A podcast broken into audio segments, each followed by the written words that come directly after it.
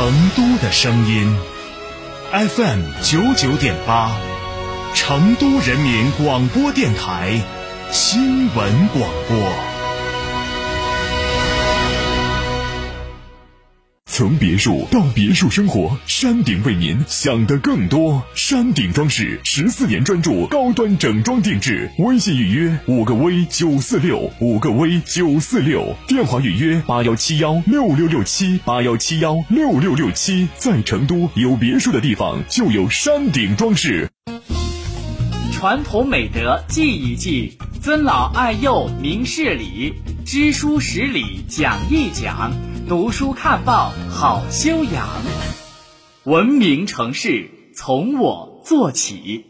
坦克三百新春巨献，最低零首付，至高三十六期零息，更有五年十次免费基础保养，至高七千元置换补贴，祝您无路闯出路。嘉诚坦克龙潭店八二八七五五三三。成都万科三城十二盘千房齐发，恭祝全市人民新春快乐，兔年吉祥。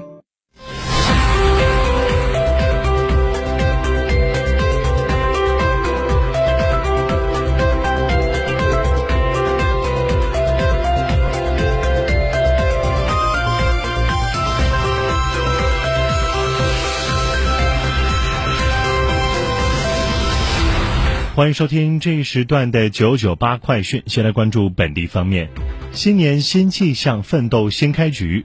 农历新年后的首个工作日，大邑县在赵赵子龙祠墓保护修复项目建设现场举行三个做优做强西岭雪山安仁文博重点片区二零二三一季度项目集中开工仪式，以开局及冲刺的拼劲实现开门红。此次集中开工的重大项目包括备受关注的赵子龙祠墓保护修复、长征文化产业园等二十七个项目，总投资一百一十二点三亿元。这些项目既蕴含对历史文化的弘扬传承，也包括对自然资源的保护利用，更涵盖对西岭风貌的提档升级。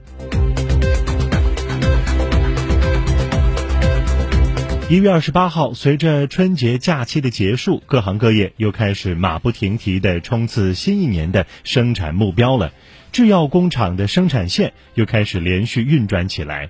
成都制算中心全面的复工巡检，保障上千设备顺利运行。成都国际铁路港又有一班中欧班列发车。片区内的亚荣欧国家商品馆的大小场馆也正式开门营业。各大企业间复工复产的活力竞相迸发。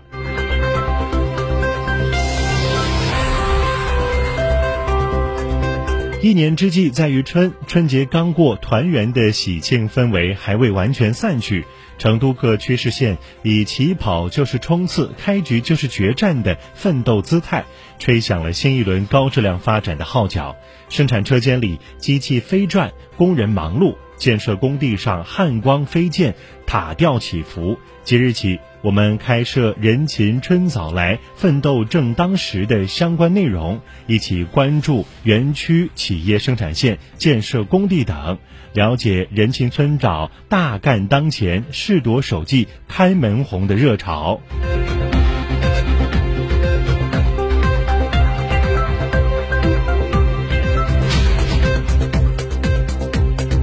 昨天是春节后的第一个工作日，企业开始陆续复工复产，进入紧张而忙碌的生产模式。在邛崃市绿色食品产业功能区，二十五家企业全面复工复产；在新津区天府智能制造产业园，企业开足马力忙生产赶订单。位于青白江区的成都高性能纤维材料产业功能区。青白江成都的经开区重汽成商总配装生产线上，一天就要完成五十台左右的重卡装配任务。各园区企业正在以加速度全力冲刺一季度的开门红。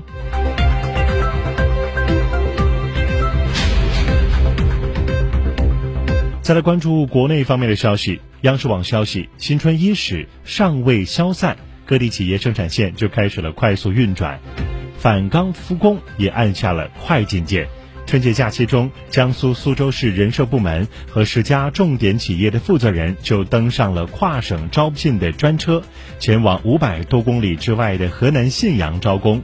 与苏州一样，全国多地企业春节都顾不上休息，在抓紧生产和扩产，带来了用工需求的增长。在浙江海宁，生产车载电子产品的高新技术企业，一月份的订单量就与去年相关相当持平，在招聘一百多名一线操作工人和技术研发人员。在江西南昌。一家新材料企业投资一百亿元建设的超薄锂电铜箔项目即将量产，正在紧急招聘一千多名员工。各地经济展现出的新活力，带动了劳动力市场的火热开局。年味儿尚未消散，很多务工人员就踏上了返岗之路。广西的两千五百多名务工人员乘坐高铁专列等前往广东、宁夏。等相关的一百六十九名务工人员乘坐包机赶往厦门，贵州的两百多万务工人员也带着爱心礼包陆续登上返岗直通车，前往广东、浙江、福建、海南等地。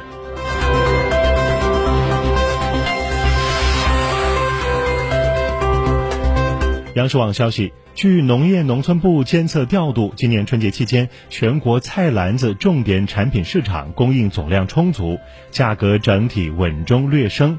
从生产供应看，去年十一月份和十二月份，全国规模猪的场存量同比分别增长百分之十点九和百分之五点六。今年春节前后陆续出栏，猪肉上市量稳步增加。当前全国蔬菜在田面积六千九百二十二点三万亩，面积和产量都比去年同期有所增加。从市场价格看，春节期间蔬菜、猪肉、牛肉、羊肉、鸡蛋、水果价格平稳。从流通环节看，节前的市场备货充足，节后交易快速恢复。据相关当地的市场反映。一月二十七号，已有百分之八十以上的商户开业。目前蔬菜交易已恢复正常，价格较节前有所回落。从后期走势看，蔬菜在田面积稳中有增，后期蔬菜供应量充足，肉、奶、蛋等菜篮子重点品种产能充裕，市场供应有所保，有相关保障。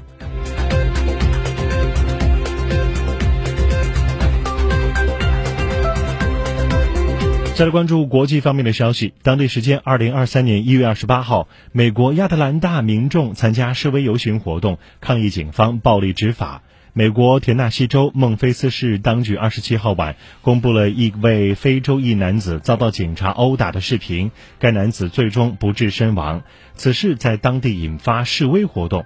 视频显示，数名警察在逮捕非洲裔男子泰尔·尼克尔斯时，对其进行殴打。尼克尔茨不断呼叫他母亲的名字。根据了解，五名涉事警察已被开除，并被指控二级谋杀罪。